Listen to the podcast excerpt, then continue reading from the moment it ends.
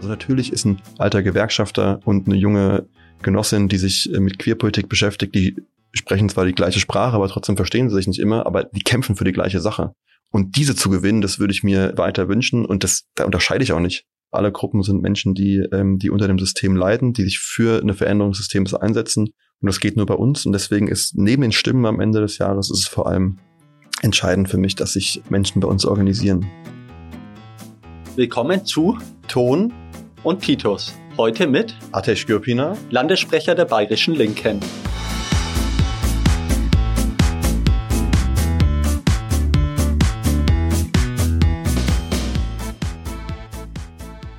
Herzlich willkommen heute im Podcast Atish Gürpina, der Landessprecher der Bayerischen Linken, hier in Nürnberg zu Gast.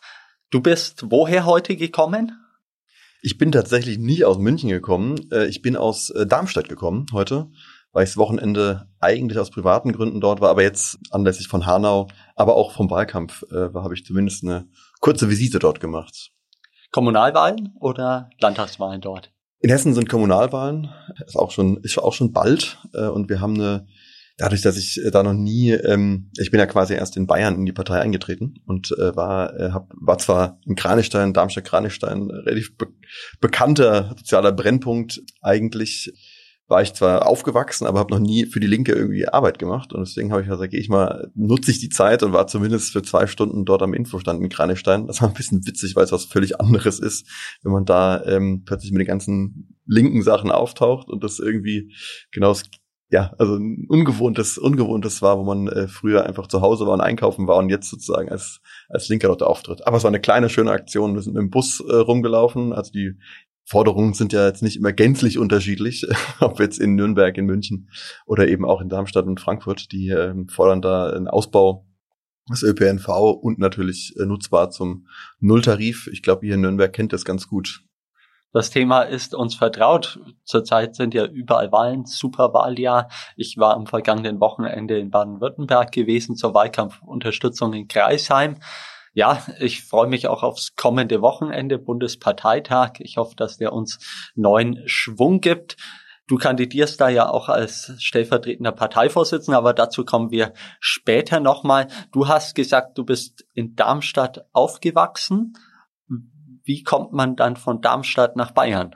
Ja, ich sage immer, äh, das merkt man in meinem Namen schon, dass ich nicht aus Bayern komme. Ich bin in Darmstadt geboren und war auch genau aufgewachsen, zur Schule gegangen ähm, und bin dann, war da tatsächlich schon politisch aktiv gewesen. Äh, war dann Anfang der 2000er vor allem im Stadtschülerinnenrat, Landesschülerinnenrat äh, auch ein bisschen ähm, bin aber zum Studium dann nach Erlangen, also nicht nach Bayern, nach Franken natürlich gezogen, zu euch und bin ähm, bin dort äh, habe hab dort studiert und bin da auch dann äh, in die Linke eingetreten, allerdings nicht in der Gründungszeit, also nicht dort, wo du schon aktiv warst, sondern ähm, erst 2010 und habe dort, also habe äh, angefangen in Erlangen zu studieren, weil ich einen Studiengang ähm, gesucht habe, der sich mit Theater und Medienwissenschaft, also der sich mit Medienwissenschaft vor allem beschäftigt hatte.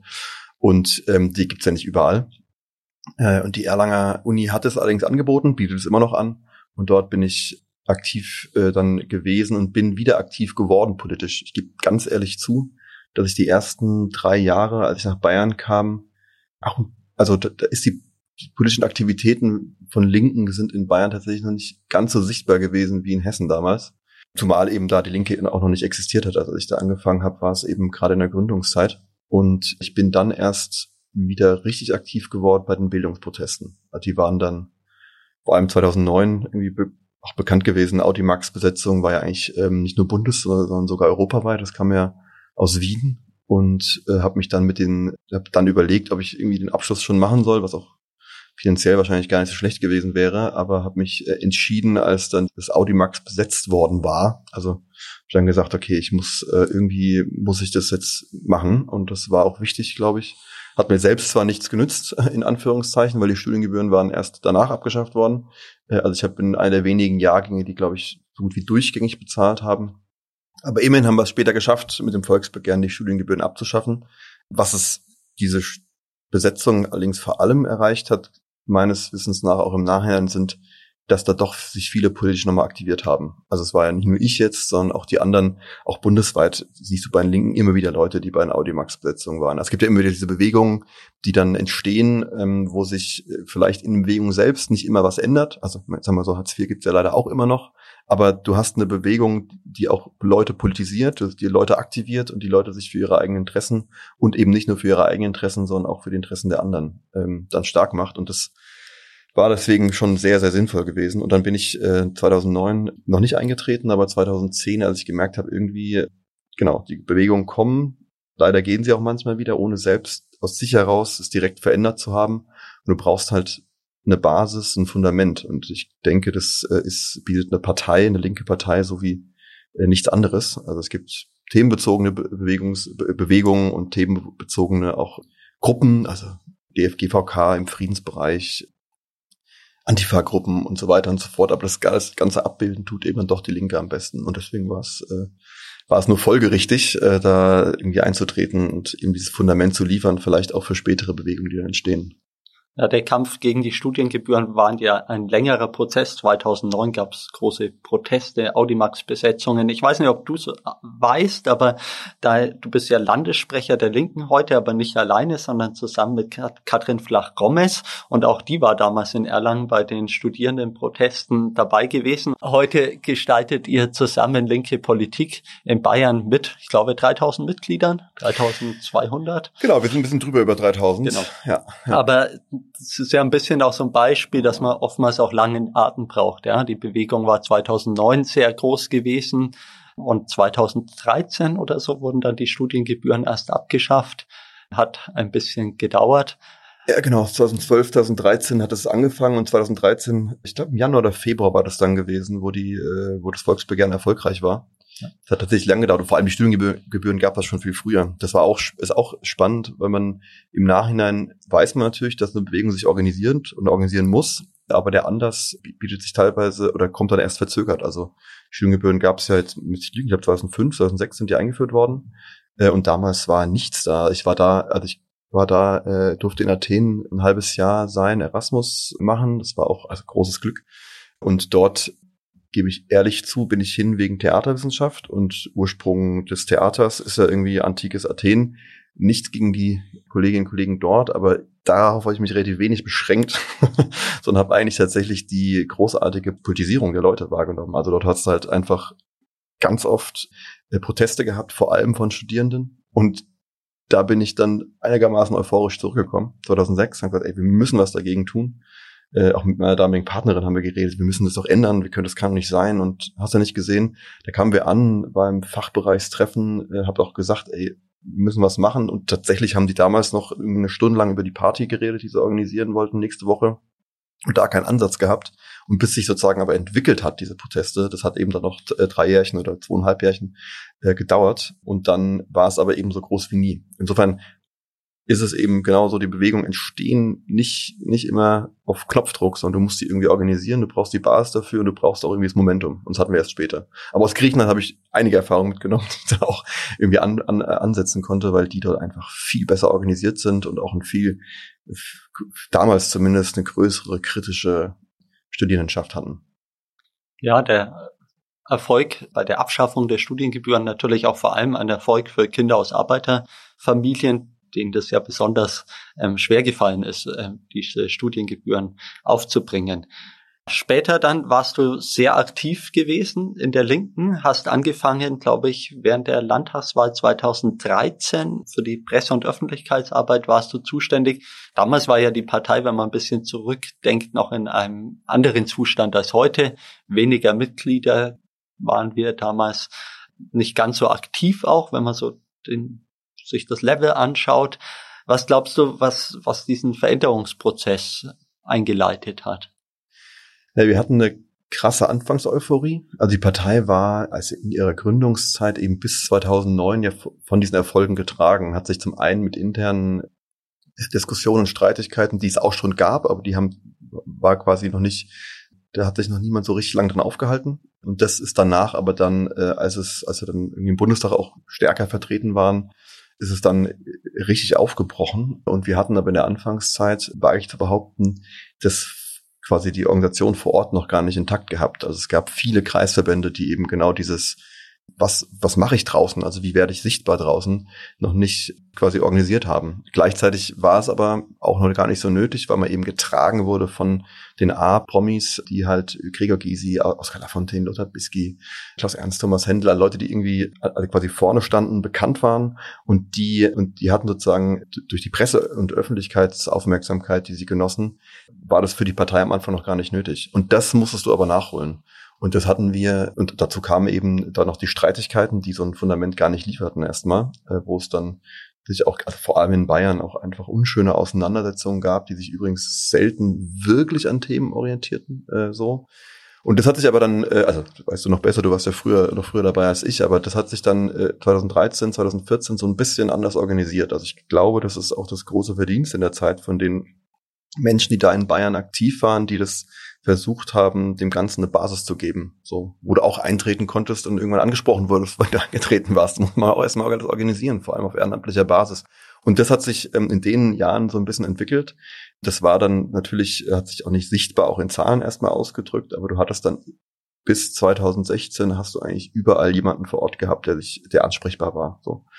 Und dann hattest du eben den nächsten Schritt, den wir mit 2017, 2018 gelegt haben, wirklich eine öffentliche Aufmerksamkeit zu haben über die, sag mal, Leuchttürme, die es auch in Bayern gab, hinaus. Und ich finde, das hat sich vor allem in den Volksbegehren in den letzten Jahren ausgedrückt. Also wir hatten enorm Mitgliederzuwachs gehabt ähm, seit 2016. Also enorm heißt, wir sind immer noch klein in Bayern, aber wir sind haben uns eben trotzdem um 30, äh, teilweise 40 Prozent in den Kreisverbänden vergrößert. Wir haben eine Basis auch deswegen, weil wir relativ jung sind mittlerweile. Also es ist ja, äh, also im Vergleich auch zu anderen Parteien. Das heißt, die Menschen bleiben auch dabei und werden auch länger politisch links sein und bleiben auch politisch links. Das heißt, du hast diese Basis und du hast dann einen Blick nach außen geben können, dadurch, dass du eben dieses, also vor allem das Pflegevolksbegehren ist ja für 2018 irgendwie das beste Beispiel gewesen, aber auch eine Bündnisarbeit, wo wir ernst genommen würden. Also im Vergleich zu den Studiengebühren gut dieses Volksbegehren natürlich war, äh, wurden wir und konnten wir auch noch von anderen Gruppen so ein bisschen weggedrängt werden. Also wir fanden real in dieser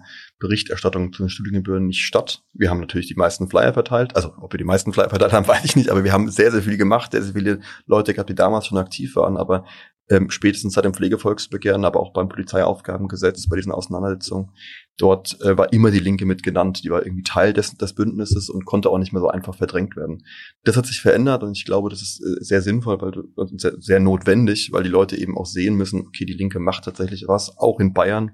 Und das hat uns natürlich immer noch zu wenig, aber hat uns sozusagen die, die Möglichkeit ge gegeben, darauf aufzubauen. Und der letzte Punkt, das weißt du auch als Kommunalo am besten, war natürlich die, Land äh, die Kommunalwahlen 2020, wo wir jetzt tatsächlich in beinahe flächendeckend in den Landkreisen vertreten sind, nicht nur in großen Städten und gerade auf der, gerade in den eher ländlichen Gebieten ist natürlich, ist es wichtig, dass du vor Ort auch ein Gesicht hast, der halt für die Linke oder die für die Linke steht. Ja. Du hast gerade schon angesprochen, das Volksbegehren Stopp den Pflegenotstand an den bayerischen Krankenhäusern war ja ein zentrales Projekt, auch wenn wir uns nicht ganz durchsetzen konnten, weil die CSU-Richter das gestoppt haben. Trotzdem war es ja so ein bisschen auch ja schon Vorbote von dem, was wir heute erleben an aktueller Diskussion, was den Notstand an den Krankenhäusern angeht, ist ja nichts Neues, sondern geht schon seit vielen, vielen Jahren so. Und wir haben das ja auch schon gemerkt bei dem Volksbegehren, dass viele Menschen sich Gedanken drüber machen und eine Veränderung wollen. Auch viele Beschäftigten haben mitgesammelt. Wir hatten über 100.000 Unterschriften am Ende. Äh, wie hast du das damals erlebt? Wir haben Diskurswechsel und ich glaube, mein, richterlich wurde das gestoppt. Äh, leider werden soziale Volksbegehren, beim Mietenvolksbegehren war es ja ähnlich, werden gestoppt und das ist schon auch eine politische Entscheidung, was dann gestoppt wird und was nicht. Das kann man, glaube ich, äh, schon ungeschützt so sagen. Trotzdem haben wir eine Veränderung hinbekommen, die wo das Pflegevolksbegehren in Bayern, aber auch in anderen Bundesländern und vor allem auch Harald Weinberg, als der quasi für das Pflegevolksbegehren stand, da glaube ich ein einen Wechsel hatten, äh, wo klar wurde, wir können Gesundheit, Krankenhäuser, wir können das nicht an, an, äh, an Profit orientieren. Also du kannst damit nicht einen Gewinn machen. Also selbst wenn man jetzt einmal nicht völlig linksradikal ist, wo man so sagt, okay, es gibt Bereiche, wo Wettbewerb vielleicht Sinn macht, können wir später vielleicht nochmal drüber reden, wo und ob das der Fall ist. Aber im Pflege, in der Pflege ist es nicht der Fall. So, und du hast natürlich, wir hatten ja ähm, quasi da auch nicht die Weltrevolution ähm, an, angekündigt mit dem Pflegevolksbegehren. Da ging es vor allem um eine Mindestpersonalbemessung, um Mindesthygienestandards. Aber damit konnten wir sowohl quasi, wollten wir dieses Gesetz, das Gesetz konkret verändern, was wir vor Ort ähm, verändern konnten, also im Land, aber auch darüber hinausweisen, dass wir eben ein Pflegesystem, ein Gesundheitssystem brauchen, was ab, was, was wirklich abgeht von dem Wettbewerb und Profit und so weiter. Und das ist eben das wussten wir schon davor, das ist ja normalerweise unser Problem. Wir wissen natürlich immer schon, was besser ist, aber die, da haben es auch die anderen gemerkt, äh, was notwendig ist. Und die Pflegekräfte, die Ärztinnen und Ärzte und auch die Angehörigen und auch die Betroffenen, die haben es ja auch schon gewusst, dass irgendwas nicht stimmt. Aber ich glaube, man hat so ein bisschen so auch so einen Hinweis gegeben, wie man was verändern kann, in, eben indem man sich organisiert. Also wir hatten in Krankenhäusern ist die, ist es, ist, ist sozusagen die Organisierungsgrad bei den Beschäftigten nicht sonderlich hoch so, aber du hast seitdem so eine Veränderung in dem Bereich und du hast auch eine Veränderung, glaube ich, in der, in der Art der Zusammenarbeit, zumindest in einigen Krankenhäusern, äh, was man erreichen kann, was man erreichen muss. Du hast das Thema in der Presse immer wieder und nicht, nicht erst seit Corona, dadurch wurde es nochmal intensiviert, aber nicht erst seit Corona, sondern davor. Und das finde ich unheimlich stark und ich denke, dass das auch eins der Sachen sein wird, die wir wirklich in den nächsten Monaten und Jahren äh, verändern werden. Also es wird eine Veränderung kommen, äh, weil wir da den Diskurs so weit verschoben haben, dass sich selbst FDP da nicht mehr trauen, dass man alles hier privatisieren muss. Was da auch schön ist, dass sich ja an vielen Stellen jetzt auch einiges tut. In Ingolstadt wurde jetzt kürzlich durchgesetzt von den Beschäftigten mit ihrer Gewerkschaft Verdi und auch der großen Unterstützung der Linken, dass die Service GmbH des dortigen Krankenhäusers, wo die Putzkräfte etc. outgesourced wurden, dass die wieder zurückgeführt werden in den Tarif des öffentlichen Dienstes und wieder zurückgeholt werden in die öffentliche Hand, ist natürlich auch ein, ein Erfolg und ich glaube, dass wir mehr solche Projekte in Bayern brauchen, wo wir auch ja, Erfolge organisieren, und zwar für die Beschäftigten und für Menschen, die sich im sozialen Bereich engagieren. Ja, entscheidend, ich finde immer entscheidend ist zweierlei. Wir haben das also dem Pflegevolksbegehren angefangen, wo die Menschen sich auch an uns gewandt haben, wo sie spürbare Verbesserungen erhoffen und auch teilweise bekommen haben, wenn auch nicht durchs Pflegevolksbegehren, sondern eben wie in Ingolstadt, aber auch in München, wo Sachen dann rückgefahren wurden, weil sie merken, okay, so ganz klappt das nicht, wo, wo man eben merkt, da ändert sich langsam was. Äh, die Frage, ob die Krankenhäuser in kommunaler Hand bleiben, wird, wird überall zum Thema, wo es, wo, wo andere da irgendwie was ansetzen wollen, die das weiter privatisieren wollen. Und die, die Krankenhäuser, die in privater Hand sind, sind einfach berechtigterweise haben einen sehr, sehr schlechten Ruf, weil sie sich an der Corona-Situation, also an der Corona-Unterstützung nicht beteiligen, nur wenn sie richtig dazu gezwungen werden. Also es gibt diese, die mer Leute merken, müssen spürbare Veränderungen äh, merken, aber für mich ist entscheidend, dass es immer verbunden wird auch mit ein bisschen, ich sage mal, das große Ganze. Also es geht natürlich noch um mehr. Es geht schon darum, dass die gesamte Pflege, äh, diese gesamten, die privaten Krankenversicherungen, dieses, dieses Ganze, dass das nicht, äh, dass das keine Zukunft haben darf. Und wenn du das verbindest, dann, dann bleiben, dann unterschreiben die Leute nicht nur fürs Pflegevolksbegehren oder gehen mal zur Wahl, sondern die organisieren sich wirklich mit. So, und was ich beim, das fand ich bei den Studiengebühren tatsächlich bezeichnend. Also ich hatte mich natürlich davor auch schon gegen Armut und für den Frieden, also Frieden war eines meiner Politisierungspunkte Anfang der 2000er dafür eingesetzt, aber als es dann um diese Studiensachen ging und ich danach in die Partei eingetreten bin, habe ich halt gemerkt, ey, du, du hast so einen konkreten Punkt, der dich betrifft, aber du, du kämpfst gemeinsam mit der Rentnerin, die eben in Armutsrente ist.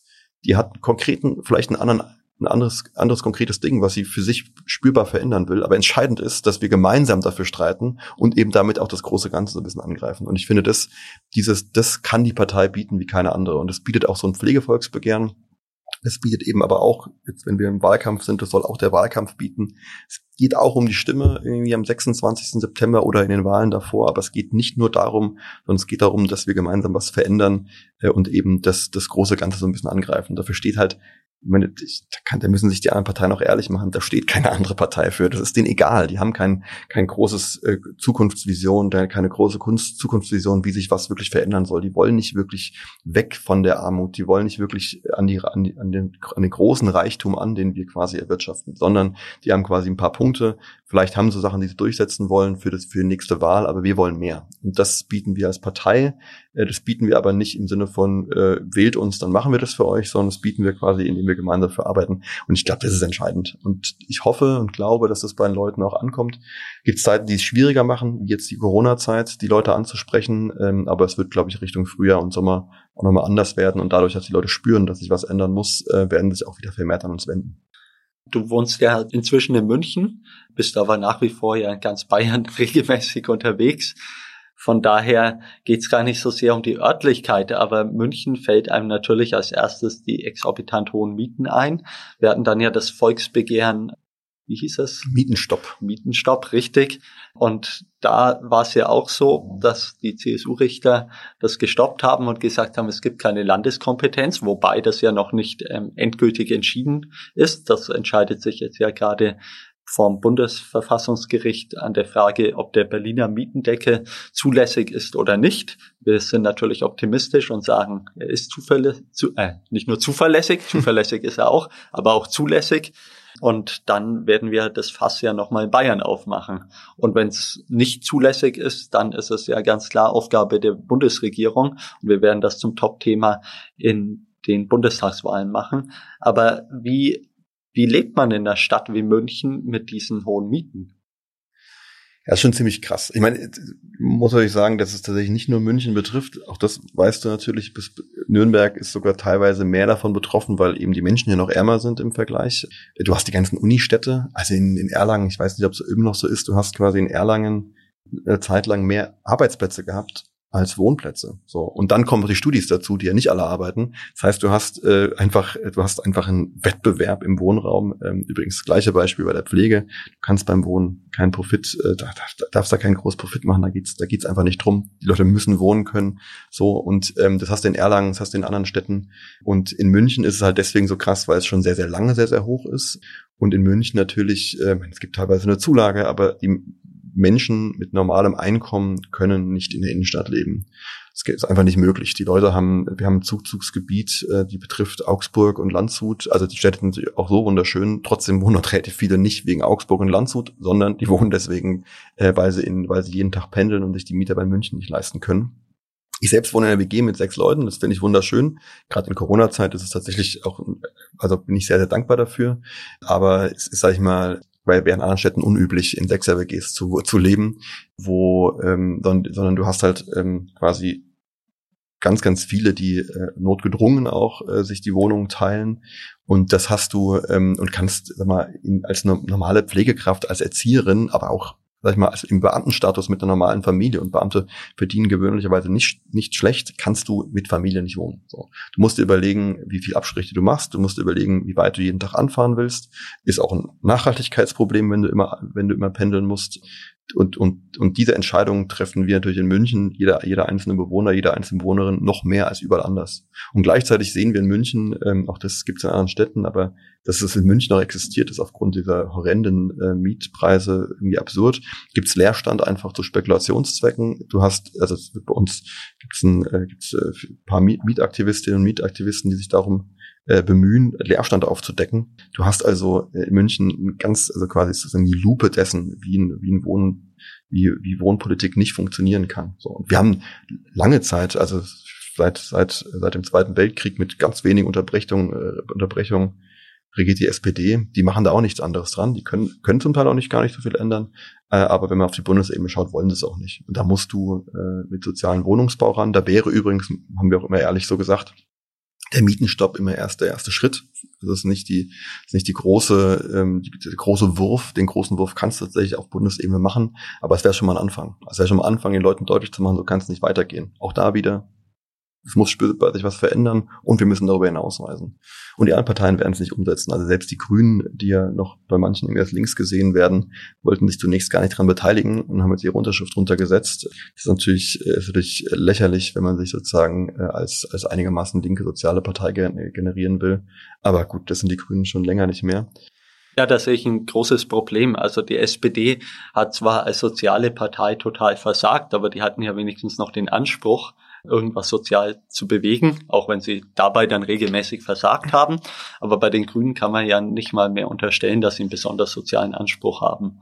Und ähm, von daher habe ich ein bisschen Sorge, dass sich der Diskurs da auch nochmal weiter verschiebt, so dass soziale Themen nicht mehr die große Rolle spielen. Natürlich auch dann Aufgabe von uns dafür zu sorgen, dass sie Thema bleiben. Und gerade das Thema Mieten ist natürlich ein ganz zentrales neben dem Thema, was die Leute verdienen in ihrem Job ist natürlich so, dass es am Ende darum geht, ja, hat man ein Dach über dem Kopf, ähm, ist die Wohnung groß genug für die Familie, kann man damit ein gutes Leben auch führen. Und ja, du hast es auch schon angesprochen, auch in Nürnberg ist die Situation so, dass die Mieten eigentlich vergleichbar hoch sind wie in München, wenn man es ins Verhältnis setzt zum durchschnittlichen Einkommen, ist gar kein Unterschied festzustellen. Und das sind natürlich schon Zustände, wo es vielen einfach ja an die Existenz geht. Gleichzeitig fallen ja auch immer mehr Wohnungen aus der Sozialbindung raus. Ja, Nürnberg zum Beispiel hatte, zum, als ich geboren wurde, Mitte der 80er Jahre, knapp 70.000 Sozialwohnungen gehabt und heute sind es nur noch 18.000. Der Unterschied ist natürlich exorbitant und da muss man sich auch nicht mehr wundern, dass Menschen keinen bezahlbaren Wohnraum finden.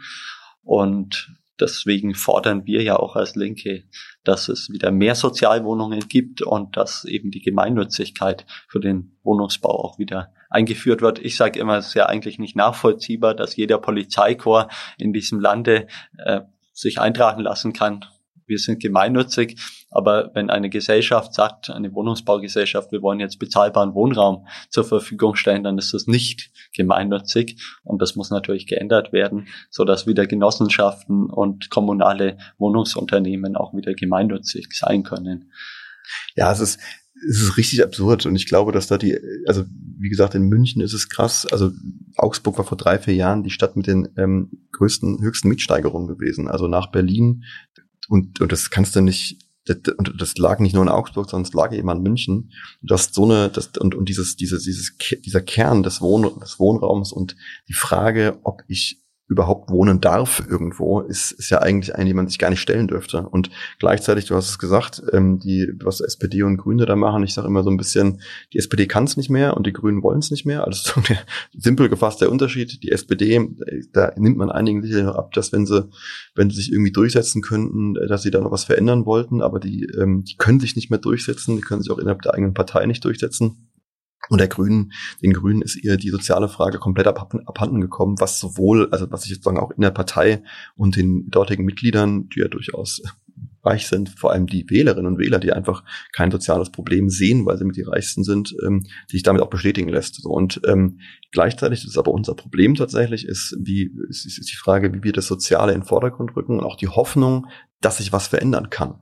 Aber da sind ja eigentlich die Grünen ein Paradebeispiel dahingehend, dass man bei seinem Kernthema auch ein Stück weit bleiben muss. Die Grünen werden jetzt ja nicht einfach so gewählt, sondern die Grünen werden jetzt gewählt, weil zu Recht viele Menschen sagen, die ökologische Frage ist eine zentrale Frage für uns.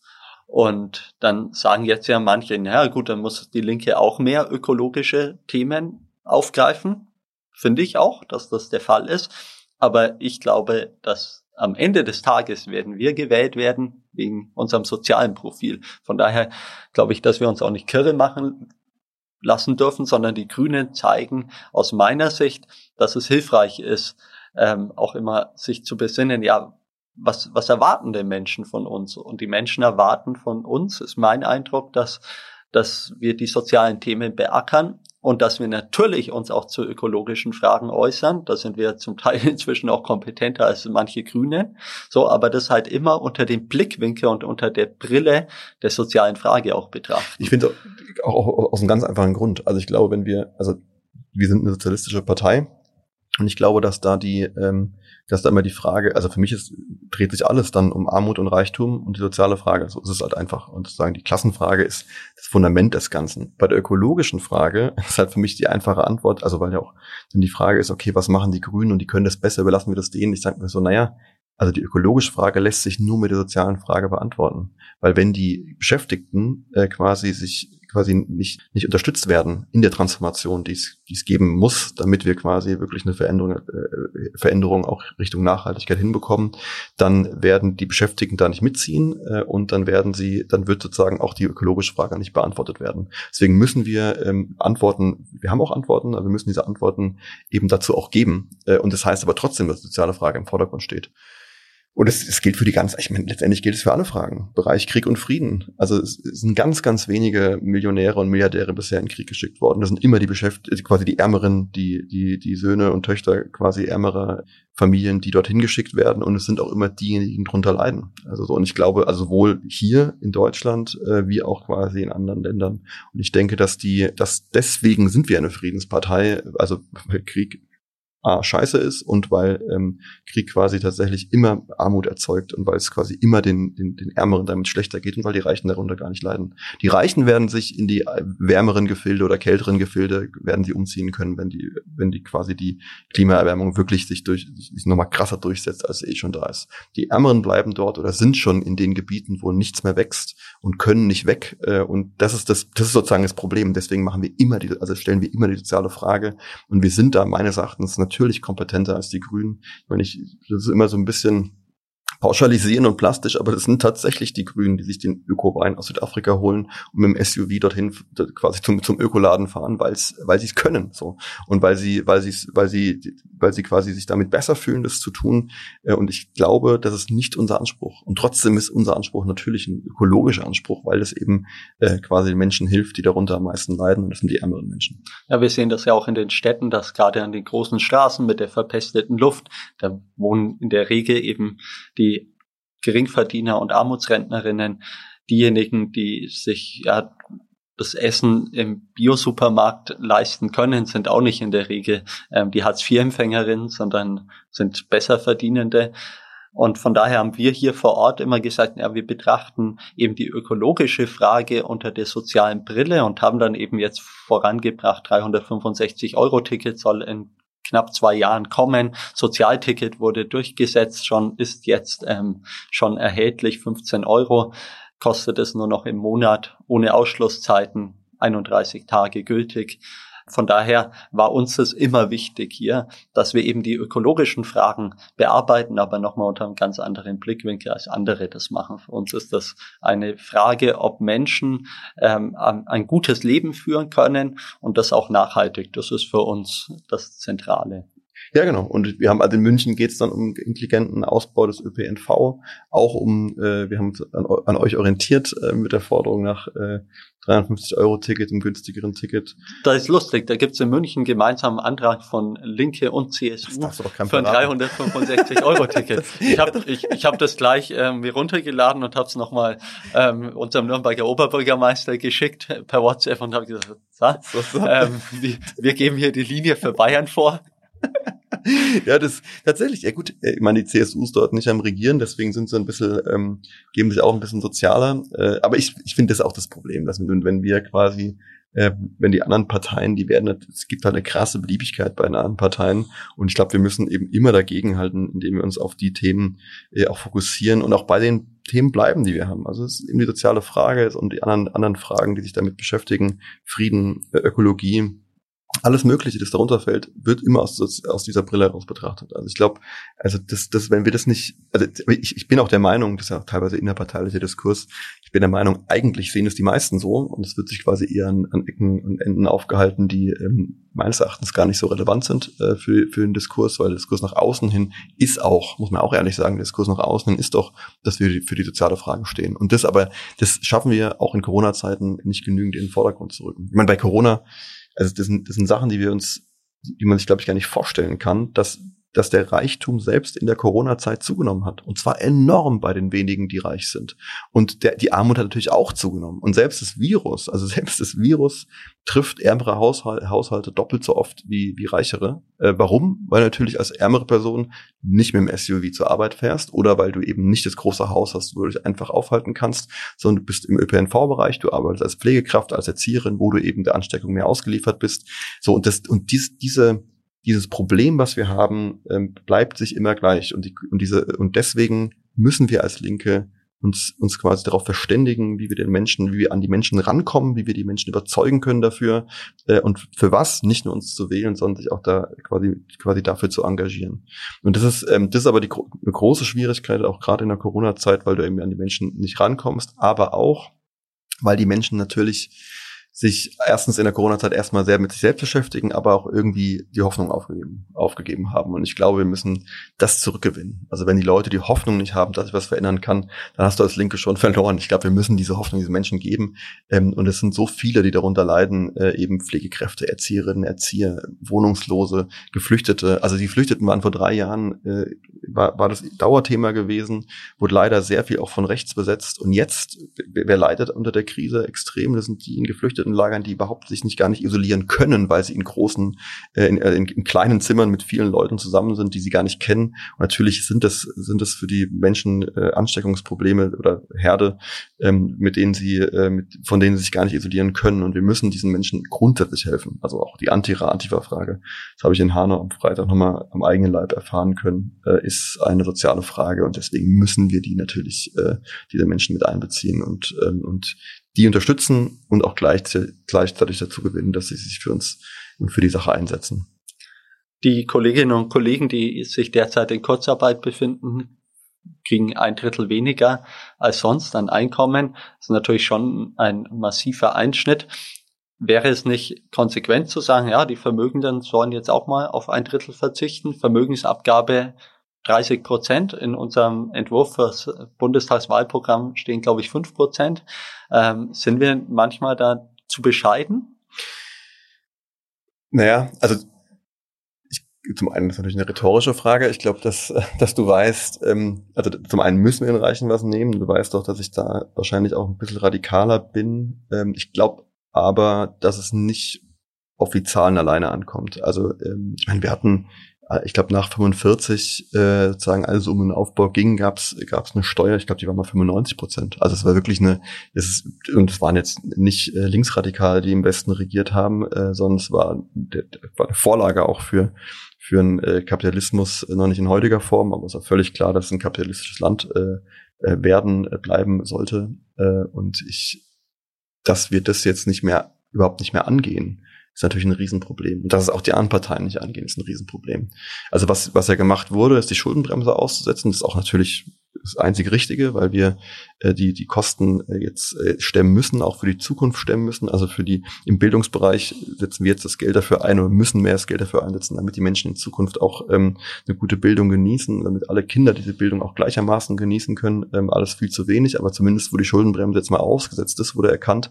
Aber für eine Fairness zu sorgen. Also ich habe gerade gesagt, die, die Reichen sind viel zu also die, die Reichen gehen reicher aus der Krise raus ähm, und keiner macht was dagegen. Und es ist noch nicht mal richtig Debatte, weil es quasi die Linken die einzigen sind, die das tun. Äh, ist vielleicht auch ein Zeichen für die Menschen, sich eben bei uns zu engagieren und nicht bei anderen Parteien. Aber es ist natürlich fatal. Also Bezos, beste Beispiel, Bezos hat in der Krise so viel Geld gemacht, dass er jedem seiner Beschäftigten 105.000 Dollar geben könnte. Und er wäre immer noch so reich wie vor der Krise. Also die Zahl kann mich nicht vorstellen, wie viel Geld er verdient hat, wie viele Milliarden er jetzt in der Krise gewonnen hat. Und da müssen wir natürlich ran. Also wir müssen natürlich ran, äh, nicht nur zum Zahlen, äh, zum Zahlen quasi der momentanen Probleme, sondern auch um irgendwie eine Fairness zu gewährleisten gegenüber denen, die die eigentliche Arbeit machen. Die sind übrigens auch bei Amazon. Also die ganzen äh, Paketzustellerinnen, Paketzusteller, die die den ganzen in den äh, in den in, in den Lagern arbeiten, die sich übrigens vermehrt angesteckt haben, natürlich, weil die weil die Maßnahmen dort irgendwie nicht gelten, die äh, die sonst überall gelten, völlig absurd. Die brauchen das Geld und eben nicht Bezos. Und das ist eine Sache, die wir, äh, die, die, die schreiende Ungerechtigkeit, die wir angehen müssen.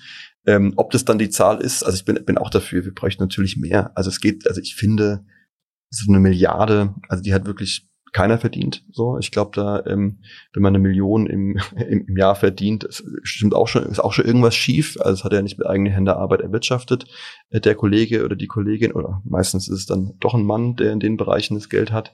Und die müssen wir angreifen. Und die müssen wir wirklich auch, also müssen wir auch, müssen wir auch hart werden, weil die tatsächlich sich in ganz anderen Sphären bewegen. Also nochmal ein Beispiel. Bayern München letzte Woche. Das ist sowas von weltfremd, was da passiert. Die sind sowas also von Bayern abgehoben. München mögen wir in Nürnberg so und so nicht. Genau, wenn ich in München wäre, würde ich es anders formulieren. Aber das Radio geht überall hin, gell? Ähm, also, nee, Spaß beiseite. Also die, die was, was dann ein, eine Rummenigge äh, erzählt, ist sowas von weltfremd, dass du die Menschen halt überhaupt nicht mehr mitnimmst. Da merkst du aber auch, wo der Mensch sich befindet, also wo er sich aufhält, dass er sich in einer völlig, völlig eigenen Blase aufhält. Und es sind natürlich bei, Leuten wie denen, wie, wie, wie Rummenigge und Co., die kommen immerhin noch in der Presse vor, deswegen hörst du teilweise, was für ein absurdes Zeug sie erzählen. Aber die ganzen Milliardäre im Hintergrund, äh, also von Springer, Quant, Klatten hin und her, die leben alle quasi völlig fernab der Realität, wie es die meisten Menschen erleben. Äh, und ich würde diese Menschen gerne in die Realität zurückholen. Und das geht aber nur, indem du denen das Geld wegnimmst. In diesem Jahr sind Bundestagswahlen Ende September. Was wünschst du dir für die Linke, außer ein gutes Wahlergebnis natürlich? Ich, ja, wir hoffen natürlich auf ein, auf ein gutes Ergebnis, aber ich bin ja auch ehrlich, also ich, wir kämpfen jetzt um zweistellig zehn Prozent. Ich glaube, das ist auch, das ist drin, ist noch viel mehr drin, wenn wir gucken, was den Menschen eigentlich geht äh, und was sie gerade fordert und wer das lösen kann und wer nicht. Aber ähm, entscheidend ist für mich immer die Verankerung. Also bekommen wir Ende des Jahres äh, 1000 Mitglieder mehr, kriegen wir Menschen, die sich langfristig für uns engagieren überzeugen, also überzeugen wir sie von unseren Visionen, von unseren Gedanken äh, und äh, überzeugen wir sie auch davon, dass die Visionen jetzt sozusagen nicht äh, auf irgendwelchen Trips passieren, sondern tatsächlich real ums umsetzbar sind. Das sind Sachen, die ich, äh, die, die, die wir, daran wird für mich irgendwie der Erfolg gemessen. Weil das macht die Partei langfristig erst wirksam und äh, wir sind, also wir diskutieren drüber, wie, wieso wir nach dem Aufbau nicht so viel stärker geworden sind, als wir eigentlich sein müssten. Ich glaube, wir hatten einen Moment der öffentlichen Sichtbarkeit Anfang, also oder Mitte der 2000er bis Ende der 2000er, den wir so gar nicht wiederholen können. Wir können den aber ähm, jetzt nochmal, also wir können den nur dann dauerhaft werden lassen, wenn wir Menschen organisieren, Menschen gewinnen. Und das ist dann in jedem Bereich, der irgendwie sich mit linker Politik, eben mit der sozialen Frage, mit der Klassenfrage, wie man vielleicht ein bisschen früher äh, so gesagt hat, beschäftigt. Und wenn ich ähm, sehe, dass quasi Menschen, die ein bisschen dunklere Hautfarbe haben, Menschen, deren Namen man nicht aussprechen kann, dass die benachteiligt sind in der Gesellschaft, dann versuche ich diese zu gewinnen. Und versuche zu gewinnen, sich dafür einzusetzen, ähm, was, was quasi an, an, an dieser Gesellschaft zu verändern. Und mit denen, die quasi deren Eltern und Großeltern auch schon äh, hier, hier geboren sind, die aber genauso darunter leiden und genauso ähm, quasi Angst haben, ihren Job zu verlieren, äh, die versuche ich zu organisieren. Und das sind quasi, das ist ein sehr, sehr breites Spektrum, das sind teilweise auch unterschiedliche Sprachen, äh, im wahrsten Sinne, aber auch im übertragenen Sinne, ähm, die, die wir, die wir quasi miteinander organisieren müssen, aber auch miteinander organisieren können. Also natürlich ist ein alter Gewerkschafter und eine junge ähm, äh, Genossin, die sich äh, mit Queerpolitik beschäftigt, die sprechen zwar die gleiche Sprache, aber trotzdem verstehen sie sich nicht immer, aber die kämpfen für die gleiche Sache. Und diese zu gewinnen, das würde ich mir äh, weiter wünschen und das da unterscheide ich auch nicht. Die müssen, die sind beides, äh, beides oder oder alle Gruppen sind Menschen, die ähm, die unter dem System leiden, die sich für eine Veränderung des Systems einsetzen und das geht nur bei uns und deswegen ist neben den Stimmen am Ende des Jahres ist es vor allem entscheidend für mich, dass sich äh, Menschen bei uns organisieren. So, wir sind bei 60.000 Mitgliedern circa in Deutschland äh, für Bayern hast du es gesagt, also ein bisschen über 3000, 3400 sind es, glaube ich. Und ähm, das, ja, also ich, wir müssen, die Linke muss, muss natürlich sechsstellig werden irgendwann. Das wird nicht am Ende des Jahres passieren, aber wir müssen sowas verändern können. Und ich, ich meine, das ist der Punkt, den man immer vergleichen muss. Willy Brandt hatte in Westdeutschland waren es, glaube ich, eine Million SPD-Mitglieder in Westdeutschland. So. Und das war nicht Willy Brandt allein, der groß, ich meine, klar, man kennt den Kniefall und hast du nicht gesehen, aber es war natürlich nicht der Kanzler, der das dann alles verändert hat, sondern es waren eben damals quasi die Organisierung, damals war die SPD noch ein bisschen weiter links von, von einer, von einer linken Massenbewegung, so. Und das müssen wir hinbekommen. Und das sind wir natürlich noch weit von entfernt, aber das ist die einzige Chance, die wir haben. So, solange, äh, solange kämpfen wir dafür, dass wir mehr werden und dass wir ähm, in den entscheidenden Themen ähm, Stiche setzen können, auch wenn wir quasi nicht die grundsätzliche Gesellschaft verändern äh, mit den wenigen, die wir noch sind. Aber ähm, der Weg dahin äh, ist, ist hoffnungsvoll, ist noch weit, aber hoffnungsvoll. Und auf dem Weg dahin werden wir 2021 hoffentlich an der 4000 Mitgliedermarke in Bayern kratzen. Das war Atish Güpina. Die Linke zieht in den Wahlkampf mit dem Slogan Gemeinsam für soziale Sicherheit, Frieden und ökologische Gerechtigkeit. Ich freue mich auf den nächsten Podcast und demnächst dann auch mal wieder mit Atish Güpina und vielen anderen interessanten Gästen. Danke fürs Zuhören.